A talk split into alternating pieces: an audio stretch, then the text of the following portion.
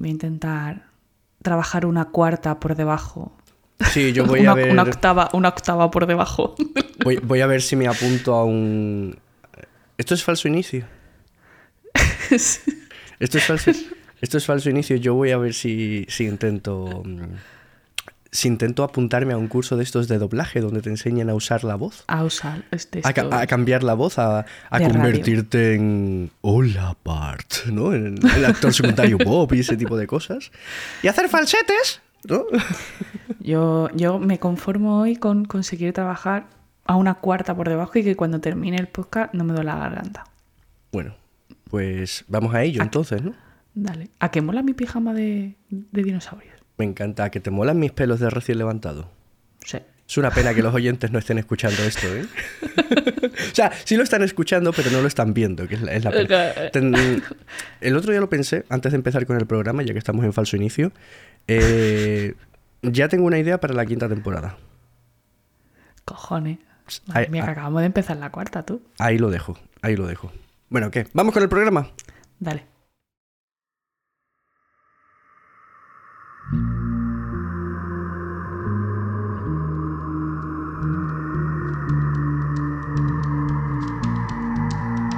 Buenos días, buenas tardes, buenas noches y bienvenidos una semana más al Orbitador. ¿Qué tal, amigos? ¿Cómo estáis? Hombre, Tatiana, ¿qué tal? ¿Cómo Hola. estás? Oye, creo que es la primera... Mierda, ya me mal. Creo, creo que es la primera vez que hacemos falso inicio, ¿no? En, en el creo- Orbitador. Creo que sí, pero eso de las tomas falsas mola. Sí, siempre. Fue una- eso fue una idea de la primera temporada y se quedó un poco ahí, tío. se quedó? ¿Sabes qué pasa? Que es que no hacemos tomas falsas, tío. Nos sale a la primera. Claro, como los capítulos salen zash, como, bueno, zash, como salgan, realmente. Sí, sí, ni bien, o sea, ni bien ni mal. Es como es. Hay gente a la que le gusta, gente a la que no le gusta, gente que se ríe con nosotros, gente que es mucho más seria y no entiende el humor, en fin, pobres desgraciados. Bueno, eh, no sé, lo siento por vosotros, es lo que hay. Em, vamos, vamos al tema. Vamos Hoy al tema. vamos a, a un capítulo de esos que a mí me gustan, un capítulo de observación, un capítulo de astrónomos como tal, ¿no? Sí, hoy vamos a. Creo que vamos a tener un pie en cada mundo. Un pie en, en una astronomía más amateur y un pie en una astronomía un poco más seria. Pero vamos a hablar de una cosa que es súper mega importante, que es la luz. Realmente llevamos hablando de la luz desde el, desde el primer capítulo, prácticamente. Eh, y es que un astrónomo lo que hace es estudiar la luz. Un astrónomo no observa planetas, no observa galaxias, no observa nebulosas. Un astrónomo lo que hace es estudiar la luz, que al fin de cuentas es la que nos cuenta pues todo lo que tenemos que saber sobre el universo. ¿No? Pues sí. Eh, a ver, tengo que decirte que es verdad que en los últimos años ha habido como un auge de una. de lo que se llama ahora muy modernamente astronomía multimensajero. Uy. Por, sí, sí, eh, que suena muy guay, pero que realmente lo que hace es, además de la información que te aporta la luz, pues información extraída de neutrinos, de rayos cósmicos, de ondas gravitacionales, y entonces haces como diferentes fuentes de información que no son luz y lo acoplas con, la, con lo que ya te está dando la luz para tener una información más completa. Pero bueno, eso son cosas como muy modernas y digamos que no son la pata central de la mesa, son cosas que apoyan. Pero el estudio eh, principal del universo lo hacemos a través de la luz.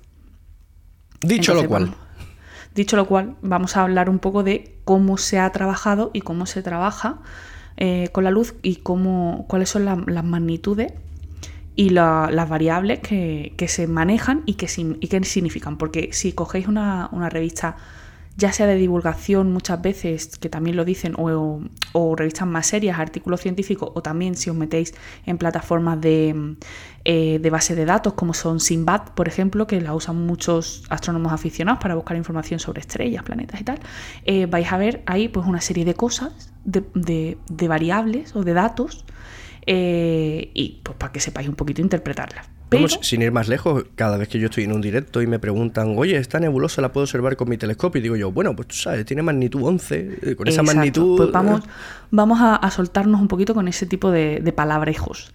Eh, pero bueno, vamos a empezar por el principio. Año 150. Después de Cristo. barco de Sí, Hiparco de Nicea, ¿vale? Eh, el primero que dijo, mira, aquí hay un montón de puntos blancos, vamos a intentar ordenarlos de alguna manera para poder hacer un catálogo, básicamente, ¿no? para ponernos de acuerdo. Eh, pues Hiparco de Nicea lo que hizo fue, vamos a ordenarla según su brillo. Cualquiera que levante el cielo, eh, la mirada al cielo se va a dar cuenta de que no todas las estrellas brillan por igual. Entonces, él lo que hizo fue un catálogo de unas 1080 estrellas y las ordenó por una cosa que se llama magnitudes. Básicamente lo que hizo fue, vale, las estrellas que más brillan tienen magnitud 1 y las estrellas que menos brillan tienen magnitud 6. Y ahí en medio, pues voy, voy, ordenando, ¿no? Pues si brilla mucho, mucho es un 1, si brilla un poquito menos, 2, 3, 4, 5 y 6 las que menos brillan. El problema de esto, básicamente, es que está hecho a ojo. Entonces yo no veo lo mismo que ves tú. Alguno de los dos tendrá la vista más aguda, seguramente tú, porque la de las gafas soy yo. Entonces tendrás, tú la más agudeza visual que, yo. Entonces, claro, seguramente no nos pondremos de acuerdo en cuál es la magnitud de una estrella si la miramos así a ojo. Porque además las tienes que comparar ahí en el cielo. Es complicado, es complicado y poco riguroso. Muy subjetivo, además. Sí, claro, es, es que es eso. no, digamos que es un buen intento, ¿vale? Pero continúa, intentándolo, está bien. Progresas adecuadamente, pero para septiembre. A ver, pero era lo que había, era lo que había. Em, luego ya a principios del siglo XIX se introduce una cosa importantísima en astronomía que son las placas fotográficas porque ahí ya puedes hacer la comparación con objetividad. Aquí ya no depende de que yo esté mirando y tú estés mirando y además tenemos que estar mirando desde el mismo sitio, el mismo día, con las mismas condiciones meteorológicas y aún así tu ojo va a ser distinto al mío. Aquí ya se habla de que alguien le echa una foto al cielo y esa placa se queda ahí guardada y ahora todas las personas de la sala van a poder comparar el brillo dentro de esas placas, dentro de esas imágenes de esa fotografía. Entonces esto ya pues empieza a ser algo mm, un poquito más objetivo y un poquito más riguroso. Pero bueno, por respeto al trabajo de Hiparco, que fue válido durante muchísimo tiempo, eh, se va a mantener ese sistema de magnitudes. La vamos a seguir llamando magnitudes, vamos a seguir eh, dándole magnitudes bajas a las estrellas que más brillan. Esto puede parecer un poco contraintuitivo, ¿no? Magnitud baja brilla mucho, magnitud alta brilla poco. Eh, y lo que, lo que se hizo fue em, como recatalogar eh, las estrellas.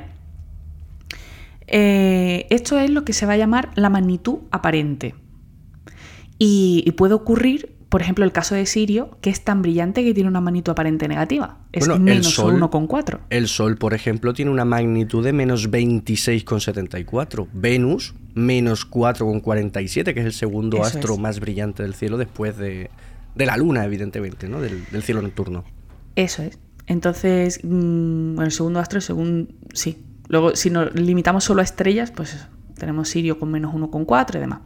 Em, esto eh, es lo que se ha venido usando, esta magnitud aparente, es lo que se ha venido usando eh, durante muchísimo tiempo. Pero hay una innovación tecnológica más reciente. Y es que ya no echamos mm, fotos al cielo así con una placa fotográfica eh, envenenándonos con sales de plata. Ya no, hacemos eso, ya hemos dejado de envenenar astrónomos y ahora lo hacemos de forma digital, lo hacemos con detectores electrónicos. Pero eso también tiene su problema. ¿Por qué? Porque no todos los detectores eh, son iguales, igual de sensibles a diferentes longitudes de onda.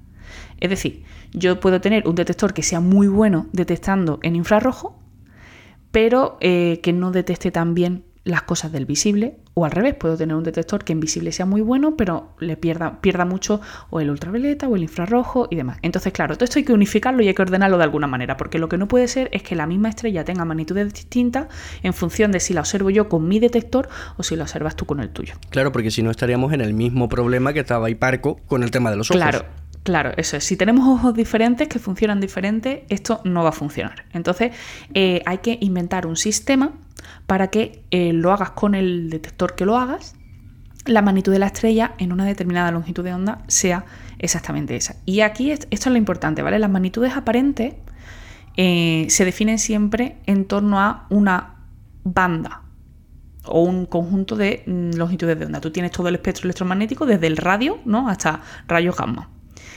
Y esto eh, es la pelea del siglo. Todo eso es luz, ¿vale? La parte que nosotros vemos con nuestros ojitos es la parte de luz visible. Pero el infrarrojo es luz, la radio es luz, microondas es luz, rayos X es luz, todo eso es luz. Eh, entonces, eh, lo que se hace es decir, vale, pues yo voy a mirar en esta parte, en este trocito, en este intervalo del espectro electromagnético. Eso es una banda.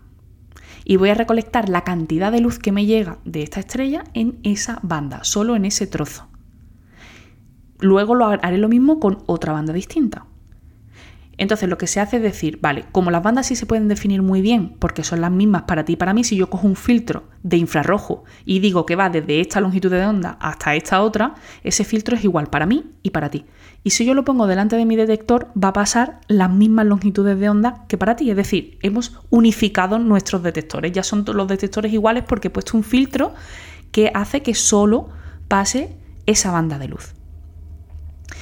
Eh, y se, hacen como sistemas de, pues mira, el sistema, por ejemplo, el Johnson Morgan tiene una banda en el ultravioleta, una banda en el azul y una banda en el verde.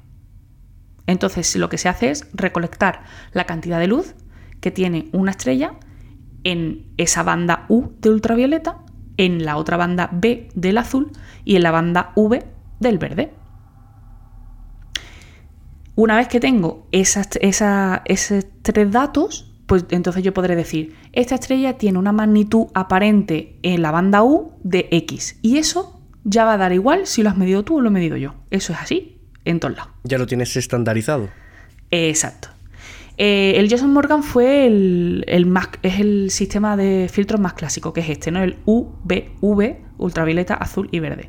Luego se amplió al Johnson Cousin, que incorpora, además de ultravioleta, azul y verde, mete también rojo e infrarrojo, algunos trocitos del infrarrojo. Y luego ya lo ampliaron mucho más que, y metieron eh, como cuatro bandas más, la JKHL, que son todas en el infrarrojo. O sea, metieron mucho más parte del infrarrojo. Entonces, todo ese sistema son diferentes magnitudes absolutas medidas en diferentes bandas. No es el único sistema seguramente si tenemos astrofotógrafos escuchando dirán, ¿y el, sistema Sloan?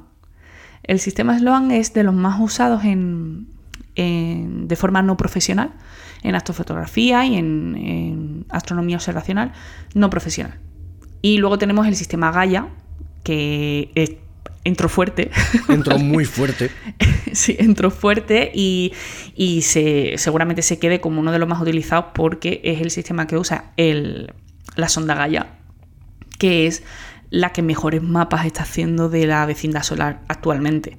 Entonces, pues eh, mide muy bien y usa un sistema concreto de bandas, así que la gente va a empezar a trabajar mucho en ese sistema de bandas. Lo que pasa es que yo creo, por ejemplo, Stellarium, todas estas aplicaciones de, que usamos los astrónomos aficionados, utilizan ese sistema que utilizan los astrofotógrafos, el, anterior a Gaia que has dicho. El Sloan. El Sloan, porque lo que nos está midiendo es la, magnitud aparente en visual, que realmente es lo que nos importa a los astrónomos visuales. Ya, pero, de, mm, pero depende, porque el visual, aunque es pequeñito, también es amplio, porque no es lo mismo, o sea, visual en el filtro azul y visual en el filtro verde y visual en el filtro rojo. O sea, son tres... Eh, son sRGB, ¿no?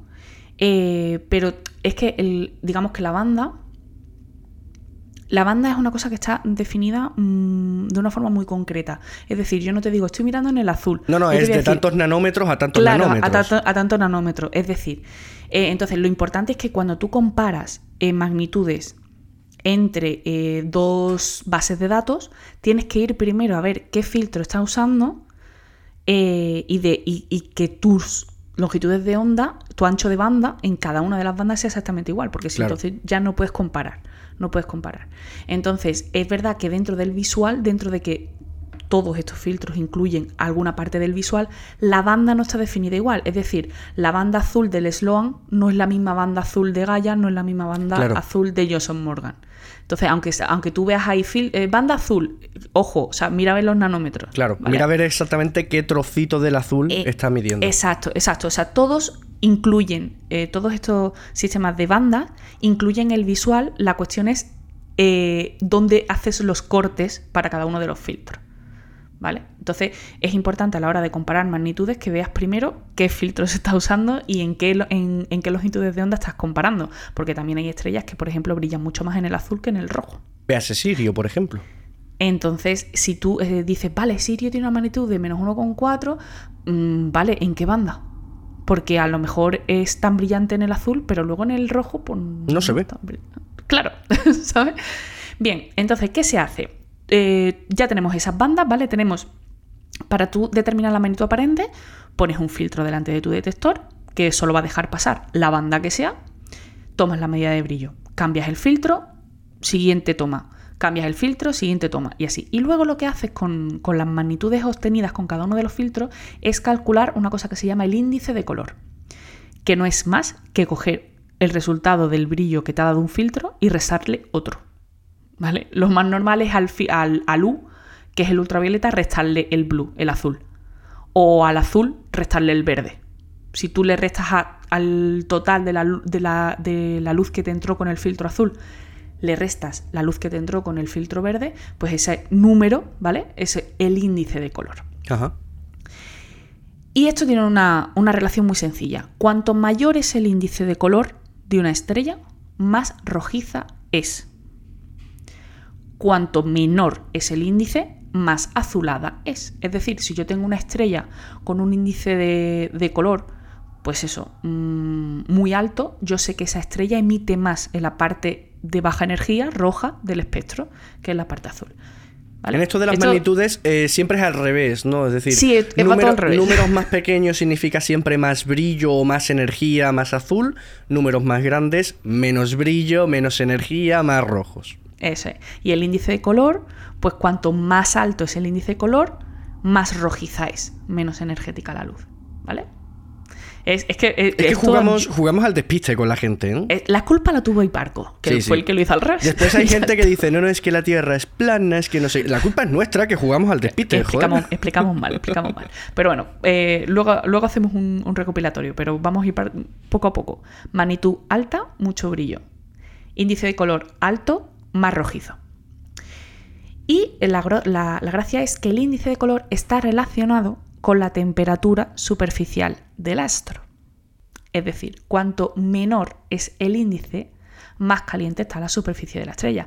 Cuanto menor es, menor es el índice, más azulada es y la temperatura superficial de la estrella es más alta. Y ojo que estoy hablando de temperatura superficial. No estoy hablando de temperatura del núcleo, ¿vale? Estoy hablando. Esto es importante, porque te podemos tener una supergigante mm, roja que el núcleo esté a una burrada de temperatura, pero su superficie está, está muy fría porque está muy inflada, está muy hinchada y el calor llega muy mal hasta los bordes. Exacto. Entonces el índice de color lo que sí nos va a dar es una idea de la temperatura a la que está en la superficie de la estrella. Cuanto menor es el índice, más azulada es y por tanto más caliente está la superficie de la estrella. Ese es el truco, gente. Vosotros mirad al cielo, cuanto más azul esté una estrella, más calentita es. Es así de sencillo. Yo siempre Por lo menos la superficie. Por lo menos la superficie.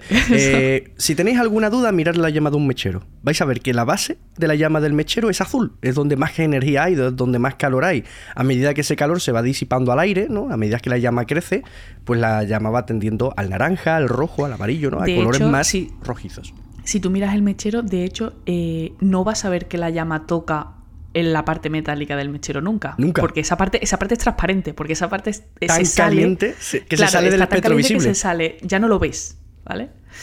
Vale. Entonces, estrellas con bajo índice color, más azules y la superficie es más caliente. Estrellas con alto índice de color, más rojiza y superficie más fría.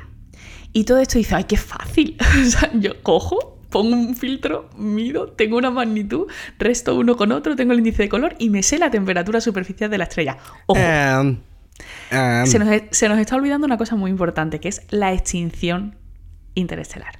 Claro, estamos hablando siempre de magnitud aparente. De momento hemos hablado solamente de magnitud aparente. A ver, el medio interestelar está parece que no, pero hay cosas ahí, ¿vale? Entonces esta mm, tiene nubes de polvo, de gas, eh, que va a impedir que parte de la luz de las estrellas nos llegue. Especialmente las longitudes de onda más cortas y energéticas, es decir, los más azules, los ultravioletas, la parte más energética, digamos que el medio interestelar pues le gusta, ¿no? Se lo queda, lo, lo difracta muy bien. Eh, entonces, eso tiene dos efectos. Primero, te está robando parte de luz y la estrella parece que brilla menos. Y por otro, está haciendo que parezca que tu estrella es más roja de lo que realmente es, porque está robando la parte azul. La parte roja la deja pasar. Ojo que no estamos hablando de efecto Doppler, de que si se No. aleja se está volviendo a rojo. No, no, estamos hablando simplemente de que por no estar al lado de ella, el universo nos quita parte de luz. Exacto. Tienes eh, una capa en medio que, que- va a hacer eso, sobre todo eso, las longitudes de onda más cortas, las partes más energéticas van a ser absorbidas. Y eh, entonces una estrella te va a parecer más rojiza de lo que es y más débil de lo que es si está atravesando un medio interestelar muy denso, si está atravesando un medio donde hay muchas nubes, mucho polvo y demás. Rigel, por Eh, ejemplo, me viene a la cabeza Rigel, que está en Orión, esa zona que está llena de nebulosidades. Eh, Rigel realmente, que la vemos azul, es más azul todavía. Exacto. Luego tiene una. un- es- esto tiene un- una trampa doble, porque por una parte me está robando esa parte más energética, pero es que luego el gas no se queda esa parte, el medio interestelar no se lo queda y ya está. Es que luego la reemite. Entonces te puede estar pasando. Cuando la remite, el, medio interestelar no la remite igual de azul que la chupó, ¿vale? Se la, la remite en longitudes de onda de radio, de infrarrojo y rojo, poco energética. Entonces, además de que le está robando la parte energética, cuando el polvo reemite, reemite en parte rojiza. Entonces está enrojeciendo todavía más Claro. la imagen que tú estás teniendo de, de la estrella. Entonces, esto se llama, por una parte, extinción, cuando lo que está pasando es que nos están robando parte de luz, y luego tienes un, ex- un exce- un exceso de color, cuando lo que está pasando es que el medio interestelar está reemitiendo la energía que absorbió y te está enrojeciendo todavía más la imagen. Y además esto tiene una relación muy directa con la distancia, porque cuanto más lejos está, más medio interestelar tiene que atravesar esa luz, con lo cual más probabilidad de ser absorbida. ¿Vale? Claro. Eh, la pregunta es que la pregunta es la de siempre. Cuando una cosa brilla poco, brilla poco porque brilla poco, brilla poco porque está muy lejos, brilla poco pero está cerca, lo que pasa que hay una nube en medio. E- esa es la pregunta. Claro, es- ¿por qué brilla poco? Siempre. ¿Por qué ella Claro. brilla poco? Porque en medio hay cosas. Claro, y estas e- estrellas que están brillantes en, en- en el rojizo, ¿es porque es muy rojiza? ¿O es porque hay medio interestelar en medio que está brillando también en rojo? Y me lo está enturbiando todo, ¿vale? Es complicado. Eh, afortunadamente, para corregir todos estos efectos hay muchísima gente trabajando para hacer un mapa de medio interestelar. Es un mapa de extinción que se llama. Que básicamente lo que hacen es, en función de en qué dirección del cielo miras, te dicen aproximadamente la- el valor de la extinción de luz que hay en esa dirección y a, esa, y a esa distancia y el valor de exceso de color. De manera que tú ya tienes, vale, ah, vale, yo tengo la magnitud aparente que he estimado, pero como estoy mirando en esta dirección, sé que tengo que restar este exceso de color y que tengo que sumar esta extinción. ¿Vale? Entonces ahí podemos corregir un poco. Este trabajo es muy difícil, ¿eh? es muy difícil mapear eh, medio interestelar poco denso que te esté estropeando la luz que te llega. Me viene, me, me viene a la cabeza ese estudio de la luz superficial, ¿no? El bajo brillo superficial. El bajo brillo por superficial. ejemplo. Es muy, em- o sea, es muy difícil hacer mapas, grandes mapas de extinción del cielo, es muy complicado. Y todavía cuando usas el bajo brillo superficial como, como decía, eh, eso es dentro de cúmulos y cosas de esas, que ahí digamos que la densidad del medio eh, es alta. Es alta.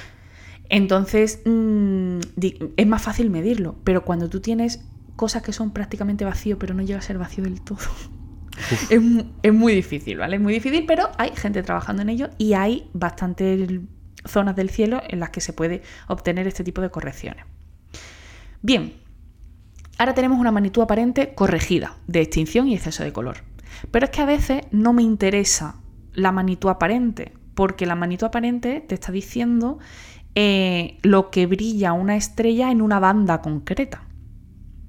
A veces lo que yo quiero es ver lo que brilla una estrella en todo el espectro a la vez.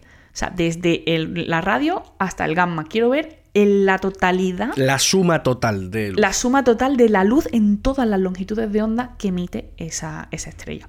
Eso es lo que se llama magnitud volumétrica. Y su comportamiento es súper curioso. Si tú lo pones en una. Tú lo pones en una gráfica y dices, vale, eh, vamos a ver estrellas de estrellas calientes a estrellas más frías.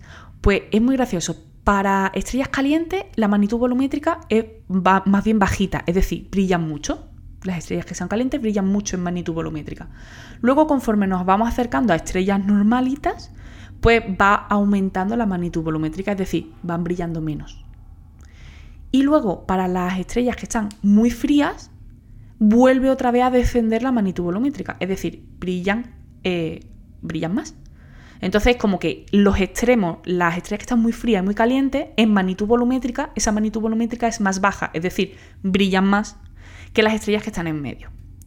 ¿Por qué pasa esto? Pues porque normalmente las estrellas que son muy rojizas o las estrellas que son muy azules, o sea, que están muy calientes o muy frías, realmente donde más brillan es las que están muy frías en el infrarrojo y las que están muy calientes en el ultravioleta. Y esas partes se están saliendo de la visual. En la magnitud aparente, aunque tú incluyas eh, partes de infrarrojo y de ultravioleta, realmente lo que estás mirando es eh, la parte visible del espectro.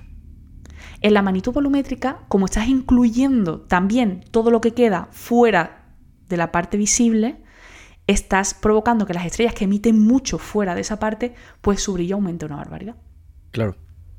Entonces tiene un. Eh, es un poco así, un poco extraño. Pero es difícil. Eh, vamos a ver, vamos a quedarnos con que es un trabajo muy difícil. La, magnitud volumétrica te interesa porque lo que cuando tú lo que quieres saber es la suma total de brillo que tiene una estrella, sea la longitud de onda que sea. Si tú comparas la magnitud volumétrica con la magnitud aparente, las estrellas que son muy frías o muy calientes van a tener una magnitud volumétrica más baja, es decir, van a brillar más en volumétrica que en, que en aparente. Porque en aparente tú solo miras la parte visible y en volumétrica lo miras todo. Claro. Y, y esas estrellas emiten mucho en infrarrojo o en ultravioleta, que no lo tienes en cuenta en la aparente. ¿Vale? Bien, eh, ¿por qué eh, es interesante la magnitud volumétrica? Ahora luego te lo cuento, ¿vale? Vamos a ir por orden porque si no es que nos vamos a volver locos. Ya tenemos una magnitud aparente, tenemos una magnitud volumétrica, pero que sigue siendo aparente, porque yo solo sé lo que brilla en todas las longitudes de onda, pero... Desde aquí, con, con lo que haya por en medio. Exacto. Luego hemos dicho que podemos corregir de exceso de color y de extinción, pero nos queda todavía un efecto más. Y es el efecto de la propia distancia que las cosas que están más lejos pues brillan, pues menos. Eso lo sabemos. Aquí en la Tierra se ve también. ¿Vale? Entonces, eh, para corregir ese efecto de la distancia, ponemos la magnitud absoluta. La magnitud absoluta es lo que eh, te, te, va a permitir comparar definitivamente el brillo de estrellas entre sí. Y lo que tú haces es decir, vale, me voy a imaginar que todas las estrellas están a 10 parses de distancia, es decir, 32,6 años luz. Todas, las voy a poner todas a esa distancia.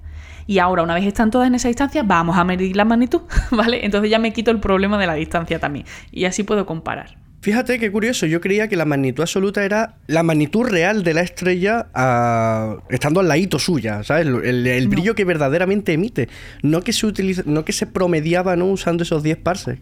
Sí. Claro, ahora entiendo, ahora entiendo, y es que yo estaba viendo una cosa muy rara, y es que me salía que el Sol tenía una magnitud absoluta de cuatro y pico. Digo, pero vamos a ver, si tiene una aparente de menos 23, ¿Cómo va a tener una absoluta de 4? Claro, porque la hemos metido a 10 parses. La, la, a 10 parses. La, mandado a tomar por culo. Exacto, sí, sí, sí. Es que es mucho más, es mucho más fácil promediar en distancias que, imaginarte que estás al lado. Claro, claro. Entonces, vas a tener el error que vas a tener mm, en, la, en el error que viene de la medida de la distancia, realmente, es de lo que viene somos muy buenos recolectando luz y somos muy buenos sabiendo qué cantidad de luz te está llegando, en qué longitud de onda, cómo corregir de extinción de esto, del otro. En eso somos muy buenos. En lo que no somos tan buenos es en medir distancias. Es que ya hemos hablado muchas veces de las distancias. Medir distancias en el cosmos es muy, muy, muy difícil. Sí, de hecho hicimos un capítulo maravilloso de El problema de la distancia la temporada pasada. De hecho hemos hablado ya creo que en dos ocasiones del, tema de las distancias, ¿no? Yo creo que sí. No sé. yo creo que hemos hablado en la, primera y la en la primera o la segunda y en la tercera. Eh, lo mencionamos en muchos capítulos porque realmente es muy complicado y, y afecta a muchas cosas, pero yo creo que la temporada pasada fue cuando realmente dedicamos un capítulo solo exclusivamente a, explicar la escalera de distancias y todo el rollo. Que estuvimos hablando de las cefeidas, estuvimos hablando de, de las supernovas 1A, de todo esto. Eso es. Bien, entonces, vamos a coger todas las estrellas, nos vamos a imaginar que están a 10 parses de distancia, 32,6 años luz, y eh, vamos a ver cómo brillarían si estuvieran a esa distancia. Entonces eso me va a dar una magnitud absoluta. Ahí ya sí puedo comparar unas estrellas con otras porque ahí ya no estoy teniendo en cuenta eh, la luz que vas a perder por efecto de la distancia y estoy corrigiendo ya de extinción y exceso de color. Entonces ahí sí puedes decir, pues esta brilla tanto y esta brilla cuál, ¿vale? Eh, esa idea del... Eso tiene una cosa también muy curiosa, es que la magnitud absoluta tiene en cuenta lo que brilla toda la superficie de la estrella, porque la magnitud aparente solamente estás teniendo en cuenta la de la circunferencia la del que, mira hacia ti. Que, mira hacia ti. Pero el resto de la esfera de la estrella, tú ahí no lo estás teniendo en cuenta, porque tú estás poniendo un detector y recolectando. Y tu detector, a día de hoy, no puede medir lo que sale de la estrella para atrás. La absoluta es eh, totalmente teórica, ¿no? Por lo que estamos viendo, es, una, es una medición totalmente teórica. Es, es eh, mira, realmente es muy fácil. Tú solamente necesitas bueno, es muy fácil. Relativamente. Entendiéndose fácil, ¿no? Es un, es un cálculo. O sea, el cálculo es terriblemente sencillo. Solamente necesitas saber cuál es la magnitud aparente y la distancia a la que está. Si sabes esas dos cosas y sabes la extinción que toca y el exceso de color que toca en esa zona, eh, la calculas es una cuenta muy sencillita que tiene por ahí un logaritmo, que y logaritmo porque la magnitud aparente al final depende también del ojo. Claro. Y el ojo ve en escala logarítmica, por eso tiene un logaritmo por ahí. Pero, eh, o sea, la cuenta es, muy fácil. Es una de las fórmulas maravillosamente sencillas que debemos encontrar. el problema es que los componentes de esa fórmula ya no son tan fáciles. o sea, medir la distancia es la única dificultad que tiene esa fórmula, ¿vale? ¿Y el medio eh, interestelar? Sí, bueno, y el medio interestelar, pero ya te he dicho que para eso somos bastante buenos. El, caso es que eh, luego el saber lo que mide en toda la superficie, pues no es más que decir, pues en vez de tener un círculo, tengo una esfera. Claro. Y el volumen de, o sea, la superficie de una esfera es una fórmula. De primaria. Es en primaria no sé, pero de secundaria seguro. Entonces, eso es una cosa, es un detalle que no mucha gente sabe, y es que la magnitud aparente tú estás viendo el brillo solamente de la circunferencia que da hacia ti, mientras que la magnitud absoluta ya estás teniendo en cuenta el brillo de toda la bola. ¿Vale? Y ahora viene la cosa. Eh, si tú tienes la magnitud aparente y le aplicas la corrección volumétrica, es decir, no vas a mirar solamente en una banda, vas a mirar en todo. el espectro y aplicas eso, eso te va a dar una idea muy, muy real de la energía total que emite la estrella por unidad de tiempo. Porque ya estás mirando en todo el espectro, es decir, toda la, todas las longitudes de onda y en toda la superficie de la estrella y ya has corregido de distancia, de exceso de color y de todas estas cosas. Entonces te va a dar una, idea muy buena de, la luminosidad, que es la energía total emitida por unidad de tiempo. ¿Vale? Ojo porque cuando hablamos de luminosidad, en términos coloquiales nos da a pensar que solamente se tiene en cuenta el visible. El brillo, claro. no es lo mismo el brillo que va en el visible que la luminosidad, que es en toda la esfera, en todas las longitudes de onda. Energía total emitida por unidad de tiempo. Y la luminosidad está íntimamente relacionada con la masa. Porque las estrellas más luminosas también son las más masivas. Claro. Esto lo hemos hablado ya muchas veces. O sea, tú necesitas mucha masa para alcanzar ciertas temperaturas que van a provocar ciertas eh, reacciones. Claro, ciertas reacciones que van a emitir ciertas cantidades de energía. Entonces, para emitir mucha energía necesitas mucha temperatura y para eso necesitas mucha masa. O sea, a partir de esta magnitud absoluta volumétrica, para, sacar la luminosidad, a partir de la luminosidad de una estrella podemos sacar su masa, su, edad, Su, de todo, el tiempo que le queda. Una vez, una vez que sabes la masa y sabes la temperatura superficial y tienes un índice de color, la colocas en el diagrama HR. En el momento que la colocas en el diagrama HR ya sabes si está en la secuencia principal, es decir, en su vida, si es, eh, está eh, naciendo, si está muriendo, ¿vale? Es difícil, pues sobre todo porque las estrellas que están a punto de, están en fase de muerte ya y las que están a punto de nacer a veces se parecen muchísimo a nivel de espectro, se parecen mucho. Y tienen esos efectos de, variabilidad que también nos pueden despistar eh, un poco. Eso es, eso es. Pero fijaros que, que es maravilloso que solo estudiando luz puedas llegar a digamos, como pesar una, estrella. Cuando tú tienes eh, la luminosidad, cuando eres capaz de calcular la luminosidad, eh, vas a poder saber, vas a poder tener una idea de la masa que tiene. Y, todo esto, a todo esto has llegado conociendo un brillo aparente, la distancia y un poquito de extinción. Ya está. Y ya está. O sea, es elegantísimo, es maravilloso, es muy difícil técnicamente, pero muy fácil conceptualmente, entonces es muy bonito. Y, a mí es una de las cosas que más, me, que más me flipan, que tú solo con la luz puedas saber tantísimas cosas. Además, es una de esas cosas que conforme mejore la tecnología, mejore la sensibilidad de los sensores y demás, más vamos a poder saber y más vamos a poder aproximar a los valores reales, porque ahora evidentemente siempre hay un, un margen de más menos lo que sea, no un error de más menos lo que sea, pero conforme avance nuestra tecnología, ese error cada vez va a ser menor, menor, menor, menor y es menor. Que tú, o sea, tú piensas que hemos empezado el capítulo hablando de en el año 150 a Hiparco mirando a ojo y peleándose con el de al lado diciendo, esta brilla más que la otra. que para empezar a ver cómo la, cómo la señalan en el cielo, ¿eh? Que, no tenían láser. ¿eh? Claro, que nosotros con el láser, esta y esta, pero tú has intentado alguna vez enseñarle a alguien sin láser el típico truco del, astrónomo, eso de pasar el bracito por encima a la chica y decirle, ¿ves aquella? ¿Ves aquella? Ponerle así el dedito, ¿no? Delante de claro, la cara. y pegar la carita a la suya para señalarle bien, ¿eh? ¿Eh? El, ¿Eh? Típico, el truco del astrónomo. Bueno, caso... si quieres ligar, no te apuntes a cursos raros, métete en la astronomía. si eso lo juntas con un poquito de, como yo digo, astronomía romántica, un poco de mitología. Por Dios. El caso es que, hemos empezado hablando de, de Hiparco de Nicea, que el instrumento que tenía era su ojo, y hablando de esas magnitudes aparentes que él ordenó, luego hemos mejorado con placas fotográficas y luego con los detectores cómo vamos a medir esa magnitud eh, aparente. Luego hemos empezado a corregir esa magnitud aparente de efectos de, extinción, de exceso de color, conforme hemos ido conociendo más cosas, como por ejemplo que existe el medio interestelar. Y, lo hemos terminado eh, corrigiendo también de distancia. Luego hemos dicho que yo no me quedo solamente con el visual, que yo quiero todo el espectro electromagnético. Con eso ya tengo eh, esa magnitud volumétrica, que si la extiendo eh, si la corrijo de distancia, tengo esa luminosidad, la luminosidad me da la energía emitida por tiempo, eso me va a dar eh, la temperatura superficial, la tengo con el índice de color, solo con la aparente, ya ves tú, y la, la, luminosidad me va a dar la masa, y con la masa me va a dar eh, en qué momento de su vida está, qué reacciones químicas están teniendo y nucleares están teniendo lugar, qué elementos químicos va a producir y cuáles no, cómo va a morir.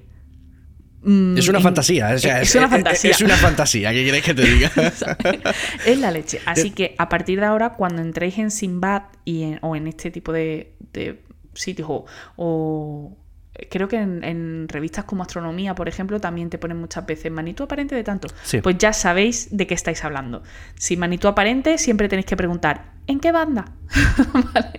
¿Vale? Cuando escuchéis un índice de color, tenéis que preguntar, ¿entre qué dos bandas? ¿Qué dos bandas está restando? ¿Eh? Listillo.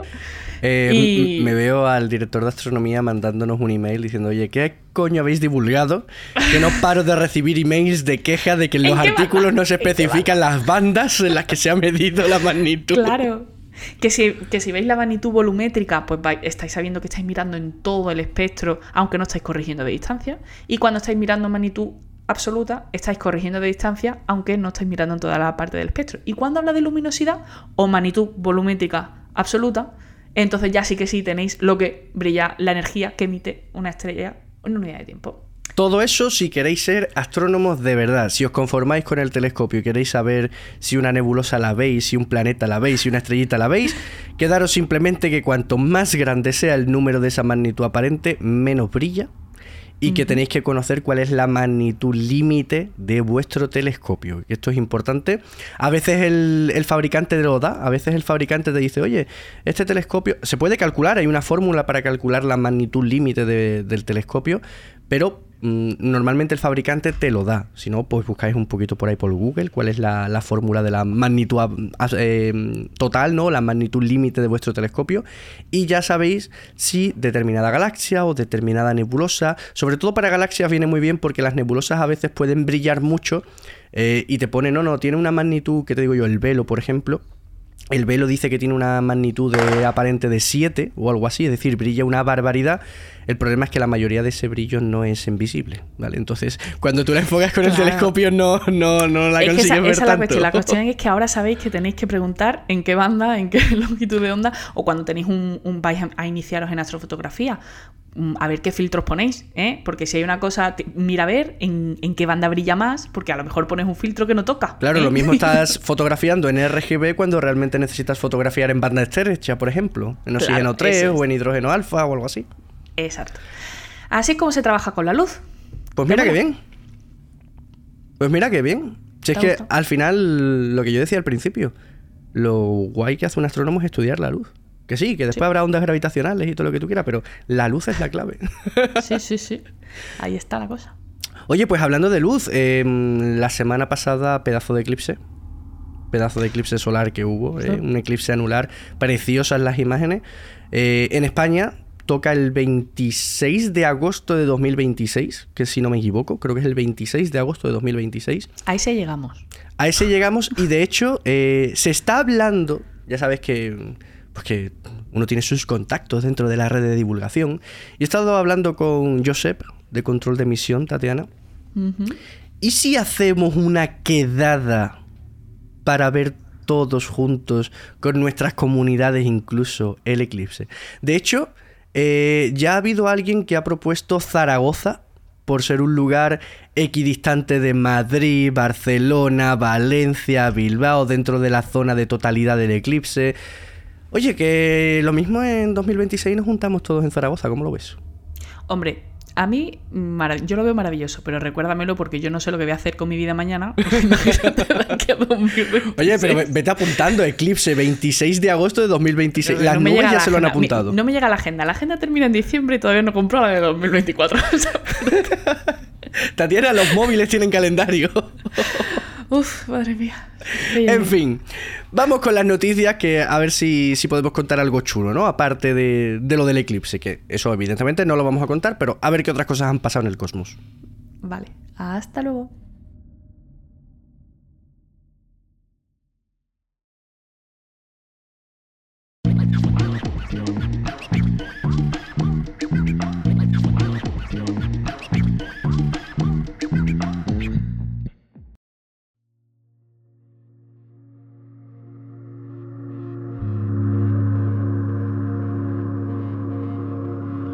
Comenzamos la sección de noticias con un plan de la NASA para plantar un radiotelescopio en la cara oculta de la Luna. No es la primera vez que se habla de instalar un telescopio en la cara no visible de nuestro satélite natural, ya que tendría todos los beneficios de un telescopio terrestre sin los costes operativos y la imposibilidad de actualización de los telescopios espaciales. Un radiotelescopio en la cara oculta de la Luna estaría protegido de las radiofrecuencias emitidas por la actividad humana del planeta Tierra y podría estudiar una luz que a día de hoy es todo un misterio para los astrónomos. La famosa línea de los 21 centímetros o línea del hidrógeno nos permitiría entender lo que ocurrió durante la Edad Oscura, una época del universo ocurrida poco después del Big Bang, antes de la formación de las primeras estrellas. El problema de esta línea de los 21 centímetros es que se ve totalmente eclipsada por la atmósfera terrestre y en los radiotelescopios que tenemos en órbita son contaminados por las radiofrecuencias emitidas por la actividad humana, por lo que la mejor forma de estudiarla sería ubicando ese radiotelescopio en la cara oculta de la Luna, lugar donde estaría completamente protegido. Desde luego la tecnología nos permite conocer cada vez más y más rápido el universo, tecnología como las inteligencias artificiales que podemos usar todos nosotros para escribir textos, generar imágenes, vídeos, archivos de audio y recientemente para encontrar supernovas. Y es que el pasado 7 de octubre una IA bautizada como BTS Bot detectó de manera exitosa por sí sola una supernova. BTS Bot ha sido entrenada en la Universidad Northwestern con más de 1,4 millones de imágenes de 16.000 fuentes distintas para que aprendiese a detectar supernovas en un tiempo récord. Sin duda el resultado es más que evidente y los astrónomos están encantados ya que según dicen, poder automatizar la detección de estos eventos cósmicos les permite ahorrar mucho tiempo que pueden dedicar al análisis posterior de dicho evento, lo cual es un gran avance teniendo en cuenta que el astrónomo Christopher Fleming de Caltech destacó que él había pasado más de 2.000 horas analizando posibles supernovas durante los últimos 6 años, y a BTS Bot le ha bastado un par de días para identificar una de forma exitosa. Pero que nadie se preocupe por el avance de las IAS, que los humanos aún seguimos siendo necesarios. Y es el caso de un astrónomo aficionado que ha descubierto una colisión entre dos exoplanetas helados. El estudio ha sido publicado en Nature después de que un equipo internacional de astrónomos confirmasen el hallazgo. La comunidad astronómica está fascinada con este descubrimiento y seguirán de cerca la evolución de la nube de gas y polvo provocada por la colisión, que podría condensarse en un séquito de lunas que orbiten al nuevo planeta formado como resultado de la colisión. Y con esto, damas y caballeros, llegamos al final de este tercer capítulo del Orbitador. ¡Qué maravilla! poder estar haciendo la cuarta temporada de este podcast y que siga subiendo capítulo tras capítulo en el ranking de programas de ciencia en todas las plataformas.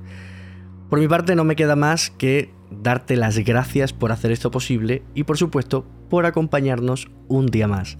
Así que, queridos amigos, queridas amigas, desde control de misión corto y cierro.